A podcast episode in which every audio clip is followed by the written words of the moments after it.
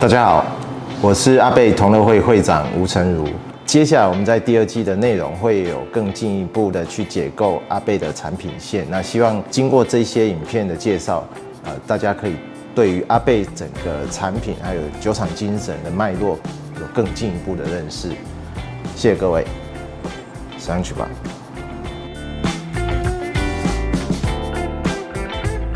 大家好，我们上一集介绍了核心中的核心 Ten，要延续整个阿贝自久哲学的主题，来到 Ugadeo。Ugadeo 在二零零三年出了第一款哦，这也是唯一一款它可能有明确标示的，它用了哪一些酒桶。它在背标上面哈有非常清楚的标示，它用了一九九三年甚至更老之前的橡木桶，就是酒厂的库存哈。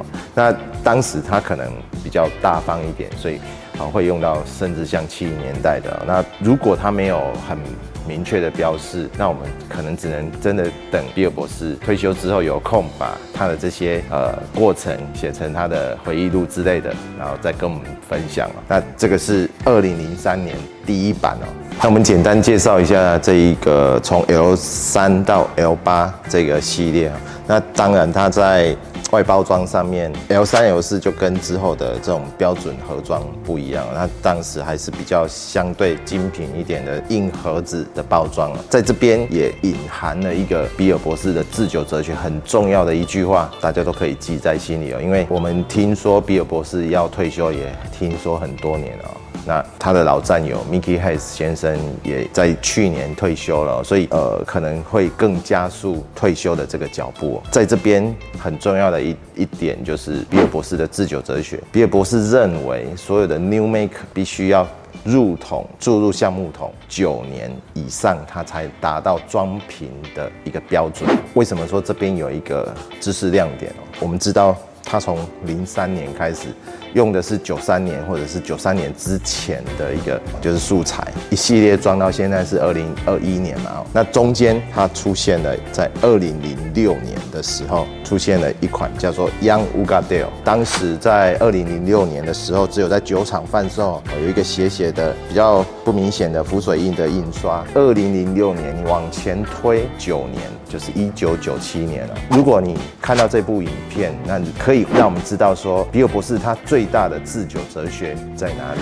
那我们将会送你阿贝同乐会啊自己制作的一个雷雕的杯垫哦，名额只有三名啊，所以手脚要快，那也尽可能的可以看完我们的影片。看到这一边前面有有一排空的杯子哦，那我们当然就是要把这一个整个系列倒出来，让大家可以有一个参考的依据啊。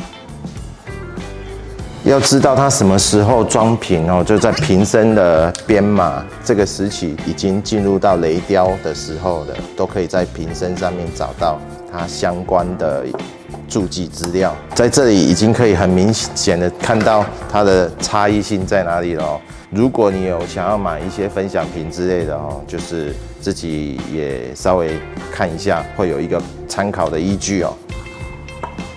这边看起来。哦，L 三、L 四是相对颜色比较酒色比较淡一点的，因为比尔博士在打造这样一款核心酒款的时候，我猜测一开始并不是那么清楚的知道比例在哪边，那应该就是针对当时现有的一些库存的酒液去做调整出来的啊，可以看到。五六七都颜色相当的深了哦。我们在品饮威士忌的过程，可能第一个印象都会是它的酒色的呈现哦。那这边的话，我我们还是希望大家不要因为酒的颜色去评断它。可能带给你的风味，可是呃，基本上还是会有一个状况，就是我们知道很大的两个基础，就是 uga 里面它还是有波本桶跟雪莉桶，所以我们再回到核心中的核心十年哦，你把它再放在一起，你就更可以体会到说，它可能每一个阶段它的比例都。不尽相同哦，重要的地方还是在于说，Ten 核心的地位不变，加上不同比例的雪莉桶，它造就的 Ugadeo 的风味也不太一样。如果你要问我说，这整个系列哪一个最好，较不好等等这些，其实风味的这种感官是很个人的、很主观的。那以我来讲，我其实是最喜欢 L5，我喜欢它的平衡感，就是不会太重雪莉，也不会比较多一点的波本。我最喜欢它的整体的呈现哦。那很多人会最喜欢 L3 哦，这无可厚非，因为它用到太多的老酒，老酒的成分比例比较多，所以它的口感会相对的。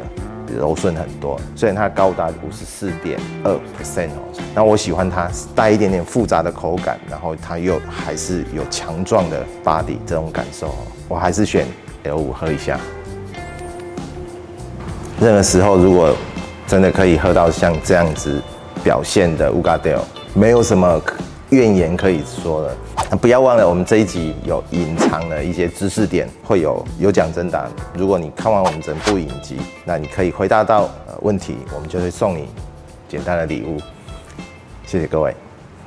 对于阿贝相关的小故事，或者是阿贝的产品，想要多进一步的认识，呃，欢迎关注我们 UCH 频道以及阿贝同乐会，再帮我们按赞、点阅、加分享哦。拜拜。总算可以喝一杯五十桶了。上去吧。